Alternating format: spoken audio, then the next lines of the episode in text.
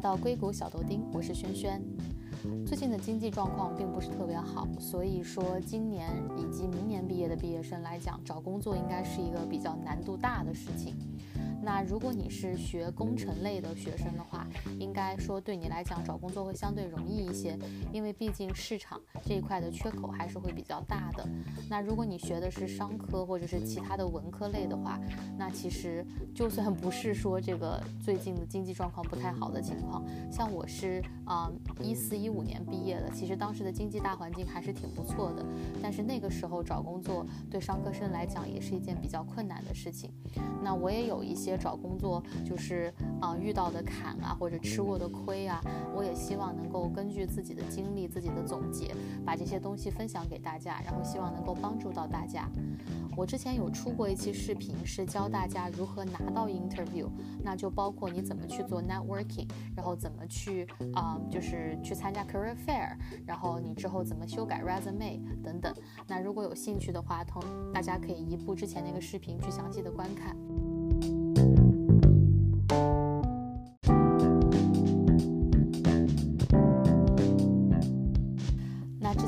之后会做一期如何去准备面试，能够更高几率的拿到 offer 的一个呃节目。那今天这期节目呢，我们就想要着重讲一讲如何准备 behavior interview。那不管你是什么样的面的是什么样的工种，嗯，不管是商科类的还是工程科类的，其实一般来讲，你的面试都会分两个部分，一个是 behavior interview，一个是 technical interview。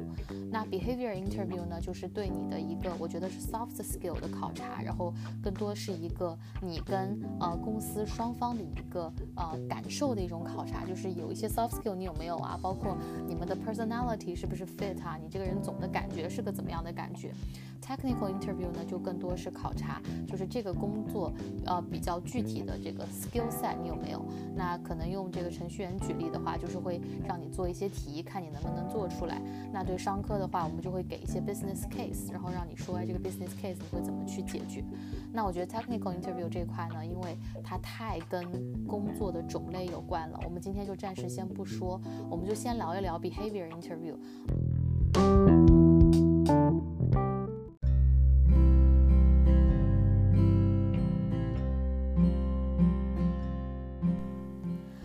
其实，在我看来，behavior interview 的准备呢，主要是分三个阶段。一个是啊，最前期的准备，就是在你甚至 apply 一个工作之前，你需要做的准备。然后另外一个呢，是等你拿到这个面试邀请以后，你做的准备。那最后一个就是面试结束以后需要做的一些事情。好，那我们一步一步的来说。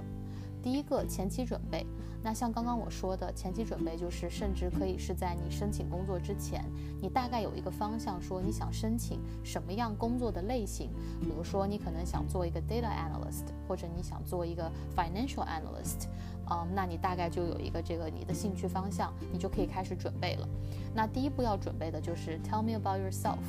这个是所有的面试官上来都会问你的第一个问题，就是他们想要快速的了解你。这个 tell me about yourself 其实最忌讳的就是长，就其实他需要做到的一个呃效果，就是你想象你进入一个电梯，然后刚好遇到你们公司的 CEO，你怎么样在这个很短的坐电梯的过程中，给你的 CEO 留下一个印象，说哎以后他会想要招你招人的话，其实就是起到起到一个这样的目的。那它如果是作为一个 elevator speech 的话，大家就可以想象这个时间差不多是控制到一到两三分钟吧，就看你觉得你的那个你的那个电梯的时间有多长，但是就不要太长，大概就是两三分钟，我觉得就可以了。然后这个内容呢，大概是包括你的一些 background 的介绍，然后你可以包括一些你为什么对公这个公司和这个 role 有兴趣。那如果你没有一个很明确的申请的公司呢，你也可以不用提公司，你就说啊，因为我过去上的一些课，我。为什么怎么怎么怎么样？我了解到，我做过一些实习，我做过一些这个学校的 activity，我觉得哦，我对这个方面是有兴趣的，所以我对这个 role 有兴趣，就说到这里就可以了。然后 background 的介绍呢，就是你可以讲一讲啊，你大学是学什么专业的呀？然后你之前的一个 background 是怎么样啊？其实我自己的 tell me about yourself，我会加一些比较 personal 的东西，嗯，因为我觉得我们面试是人跟人的聊天嘛，就大家不要搞得太像两个机器在对话，所以。其实我的 Tell me about yourself 里我会加很多我自己的兴趣爱好。我其实这个东西我也受益匪浅，就我之前有过两个面试，啊，都是因为我在一个是因为我在我的这个。啊，Tell me about yourself 里讲了，说我很喜欢滑雪，然后之前后来就跟面试官因为这个事情聊下去了，大家就聊得比较开心。然后另外一个是啊，我说我是一个 foodie，然后就在聊聊天的时候就有聊到啊，当时是我从学校飞到 San Francisco 这边面试，然后就跟那个面试官聊起来，说啊，那我们应该吃怎么样的餐厅啊，怎么样了？就是这个 personalized 的东西会比较快的 build connection。嗯，所以就是总结一下，Tell me about yourself。我觉得有三点，第一点就是不要太长，第二点呢就是把 key information 都包括进去，包括你的 background，然后你为什么喜欢这个公司这个 role，然后呢第三个就是可以加一些比较 personalize，然后你自己真的是让人觉得会对你有兴趣的点，就可以是工作学习以外的点。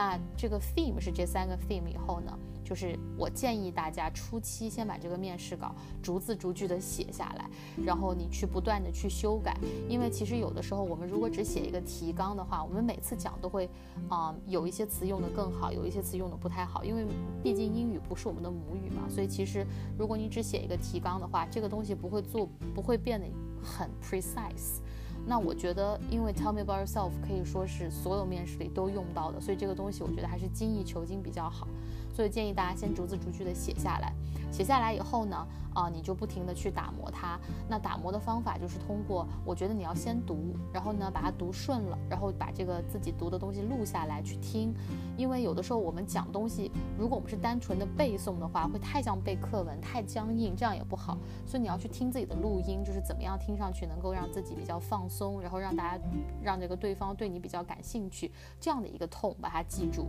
然后另外一个呢，就是去找不一样的朋友去，mark interview。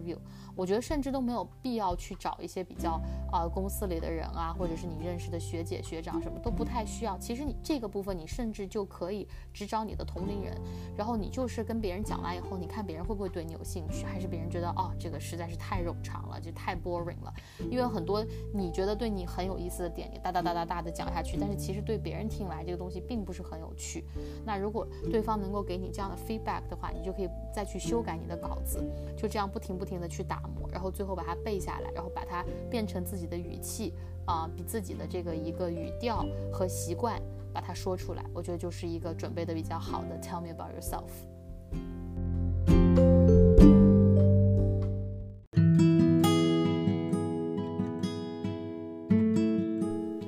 那第二个可以非常放在前期准备的呢，就是其实所有的 behavior interview 的 question 在网上都是能够搜到的，然后有的人会会讲分的特别特别细，然后可以有一两百题这样，啊，我自己不太建议说你每一题每一题都去回答，因为这个东西准备起来会太麻烦了。我自己的经，我自己的这个 preference 是，我会根据我的简历和我的一些工作经历里，可能并没有写在简历上，但是一些比较小的，可能学校的一些社团活动啊，或者之前 internship 做过的一些事情啊，然后把这些经历，把它们总结，然后写成几个故事，可能三到五个故事吧，然后你就去网上看一下，就是这些 behavior interview。Question 会问到一些什么样的问题？其实，在我看来，大部分都是那么几个 soft skill 的这个考验。比如说，你遇到的最大的 challenge 是什么呀？你遇到最大的挑战，对吧？你完成的最大的这个 achievement 是什么呀？然后你有没有你的一些什么领导力的展现啊？你怎么跟同事合作的呀？然后，如果你有什么需要改进的部分，你觉得是哪些部分啊？反正大概就是这么些题目。那我觉得，其实你准备三到五个故事的话，就每一个故事大概都 cover 到。到一些点，那不管别人问什么，你的这个呃回答都已经是准备好了。因为其实一个 interview 的时长也就是半个小时。那你想，你跟这个面试官，你刚刚 tell me about yourself 讲完一两分钟，然后大家再互相打个招呼，怎么的弄完，已经五分钟没有了。二十五分钟的时间，他其实问不了你太多题的。其实基本就是三到五个五题，然后三到五个故事就基本能够 cover 了。我并不太建议每一个故事只 cover 一个点。啊，我觉得可以，比如说你这三到五个故事，每一个故事都 cover 这么一些 soft skill，然后到时候如果说他第一个提问的是 What's your biggest challenge，然后你已经讲完了这个故事了，然后他第二题问你啊 What's your biggest achievement，然后你想的你准备的是同一个故事，这个就很糟糕了，就你没有东西可以讲了，所以最好你三到五个故事呢，其实都是穿插着这些 soft skill 在里面的，那。我可以给大家举一个例子，就比如说，啊，我们可以讲说，哦，我在这个大学的时候，啊，在社团里组织了一个活动，那这个活动 biggest challenge 呢，就是我们，啊，没有办法找到 enough funding。然后我就怎么怎么怎么样的努力，我最后找到了 funding。那别人如果问我 biggest achievement，那也可以是啊，我之前没有 funding 的，我怎么怎么做，最后拿到了 funding。那别人问我说 leadership skill，也可以是啊，我 lead 了一整个 team of five，然后去促成了这个事情的发发展，从之前没有 funding 到最后有 funding，最后做成了这个事情。然后别人说 coordination，也可以用这个 area，对吧？然后比如说啊，three areas of improvement 这个问题啊，这个问题比较 tricky，就是你一定要记得。当别人去问你 area of improvement 的时候，你一定要是真真切切的讲你有的问题，而且是工作有关的问题。你如果说啊，我的这个最大的 area of improvement 就是我啊比较懒，我就是什么都不想干，这种就很糟糕，别人就觉得你这个完全没有办法胜任这份工作，对吧？那有的人他可能讲的又非常的狡猾，就是他讲一个跟工作完全不相关的东西，那这样的话，面试官听起来也会觉得你不够真诚。所以比较好的解决方案就是你去讲一个你真的是有问题，但是你已经有了解决方案，并且在解决的这么样一个事情。就比如说我之前很早很早期的时候，我有讲过说，我觉得我的啊。比比较需要这个 improvement 的地方是我的 organization skill，就是我觉得我的东西归类整理的并不是太好。那我为了做到我想要进步这个 skill，我做了一些什么努力呢？就是我每天下班，就是之前啊，之前是在上上学，那就每每次课程完成之前，我都会把我的笔记根据课课的科目来整理，然后放到不一样的 folder 里，然后这样就促使就是我每天每天都要去做整理这个工作，然后慢慢慢慢的我就会变成一个比较 organized 的人。就是你，当你说 area for improvement 的时候，记住一定要说，首先你这个东西是确实跟工作有一些关系，但是它又无伤大雅的。然后呢，你又正在有一些解决方案，你已经想到了解决方案怎么去解决的这么样一个问题。好，那除了这个 area for improvement 之外，那其他的其实 soft skill 都可以用你的这三到五个故事概括。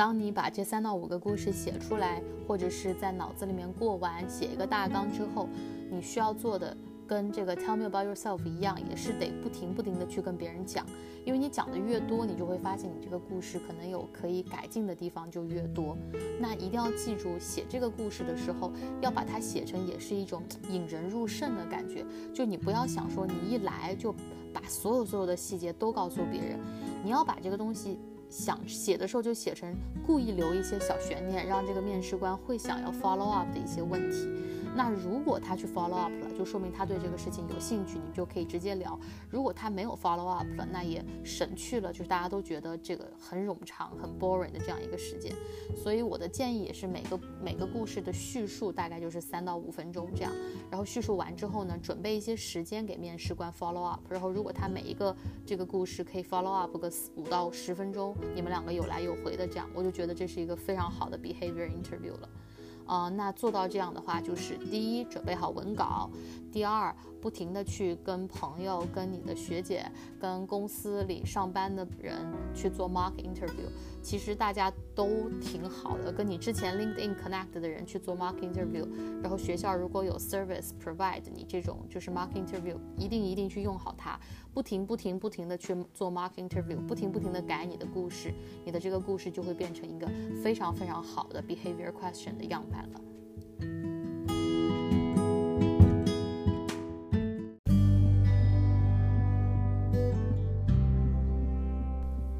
好，那你把前期的这些准备都做好了，然后你就开始去投简历，然后呢，你就会拿到一些面试的邀请。那当你拿到面试邀请的时候呢，我们就需要做下一步的准备了。呃，因为你拿到面试邀请以后，你这个 role 就更加具体了嘛，你就会知道说，哦，这是关于哪一个公司、哪一个部门的一个 role 了。甚至很多公司会直接告诉你 interviewer 是谁。啊，我的建议是，等你拿到这个面试邀请以后，你就要去做一些背景调查，就是了解这个公司的 mission 是什么，然后了解这个部门的 mission 是什么。然后呢，这个部门他们的一个 goal 是什么？甚至是可能比较大的部门，他们会有一个 plan，就是他可能三年五年，他希望达成一个怎么样的目标。那然后这个公司 level，它可能这几年它注重的侧重点是哪里？把这些事情了解清楚。然后比如说公司比较注重啊，可能是 equality，就是人这个这个。员工之间的这个平等性，或者说公司比较有狼性的，可能公司就是会提倡你要加班，你要喜欢工作，怎么怎么样。每个公司它都有自己的性格，就是一定要把这个东西掌握好，然后你面试的时候才能投其所好。那除了在公司和部门 level 做好这个准备呢，我非常非常强烈的建议就是一定要对你的 interviewer 去做一个背景调查。因为每一个 interviewer 是很不一样的，然后其实上，嗯，你每次面试完是所有的 interviewer 坐在一起给你打分，然后呢，会差不多会有一两个是 leader 这样的角色的 interviewer 吧，就是你的直接的 hiring manager 或者是你 hiring manager 的 skip manager 这样。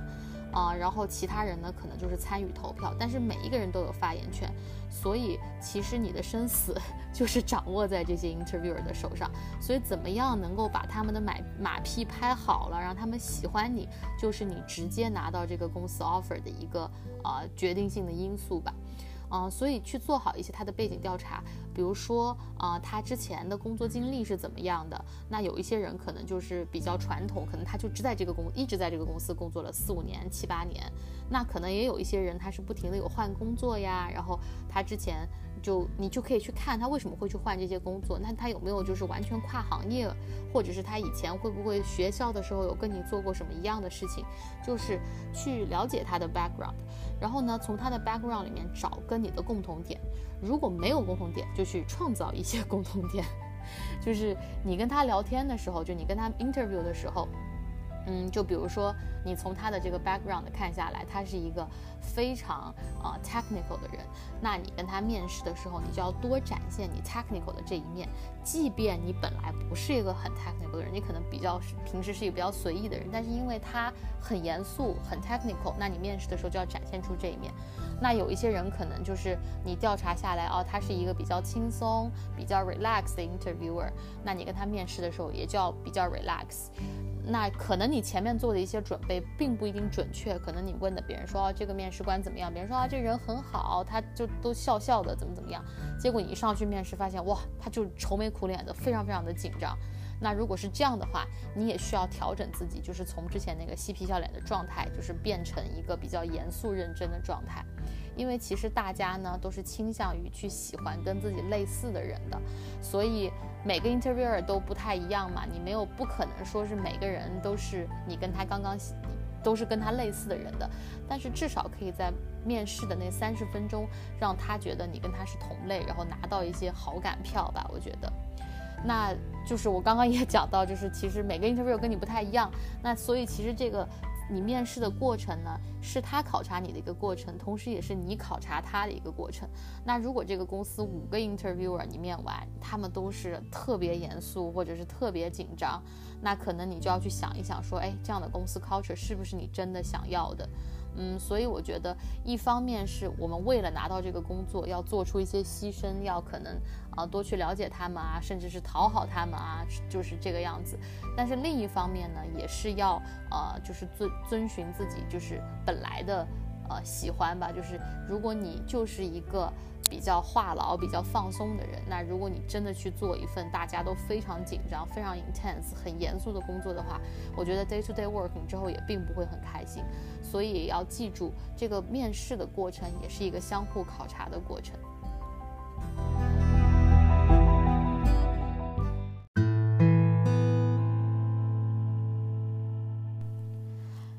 最后一个呢，就是面试完以后应该怎么做？其实这个和之前的 networking 挺类似的，就是 networking 之后，我之前就建议大家要给这个 network 过的人，给他们写一个 thank you note，就是这个感谢信，因为 network 的人会见很多很多的人，那一天他可能不太记得你，那这份这份这个 thank you note 的话，会就会激起一些他的对你的这个记忆，然后可能他就会想帮你推一推，这样。那面试的话会有一点点不一样，因为他毕竟花了半个多小时跟你聊天，他不太会忘记你，所以其实你这个这个感谢信发了以后，可能对你最终的 decision making，啊，这个改变不大，但是呢，就是他会给人留下一个比较好的印象，别人会觉得，哎，这个小孩还是挺有礼貌的，对吧？我们这个聊完了还知道发一个这个信过来，versus 如果有人完全不发呢，可能。别人就会心里不太舒服，就会觉得哦，这个人别人都发了，就他没发。如果是这样的话，就会留下一些比较不好的影响，就会影响你最终的决定。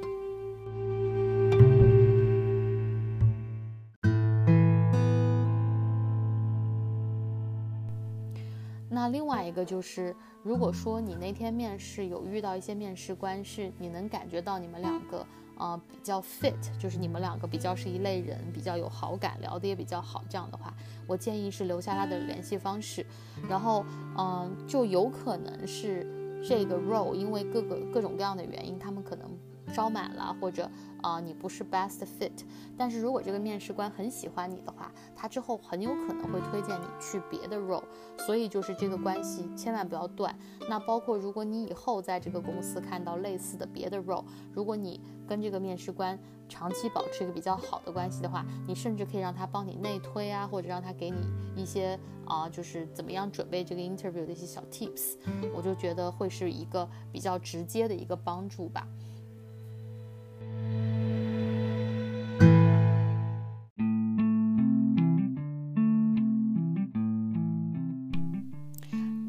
好了，这就是今天我所有觉得，呃，关于 behavior interview 我想要跟大家分享的东西。那一个快很快的 summary 给大家，就是有三个方面要准备，一个是前期准备什么，一个是拿到面试邀请以后怎么准备，然后一个面试邀结束之后需要做什么。那前期准备的话，就是怎么 prepare 你的 tell me about yourself 和怎么去，嗯，就是根据你之前的工作经历和你的简历写成三到五个故事去。把所有的 behavior question 套到这三到五个故事里面，然后呢，这个故事的准备一定要注意，不要太长，要引人入胜，而不是让别人觉得你在给一个 speech。然后第二个呢，就是拿到面试以后呢，啊，你一定要去做一些背景调查，关于公司、关于部门、关于这个 interviewer 的一些调查。然后呢，这样可以帮助你更加好的在面试中表现出啊，就是你自己，更更加好的投其所好的去表现你自己。对。呃，然后呢，第三个呢，就是面试完以后要记得给你的面试官写 thank you note，然后跟这个关系比较好的面试官的话，可以保持一个长期的联系。这样的话，如果公司有什么新的 role open 啊，或者这个面面试官自己的一些什么 connection 啊，他可能有可能帮到你。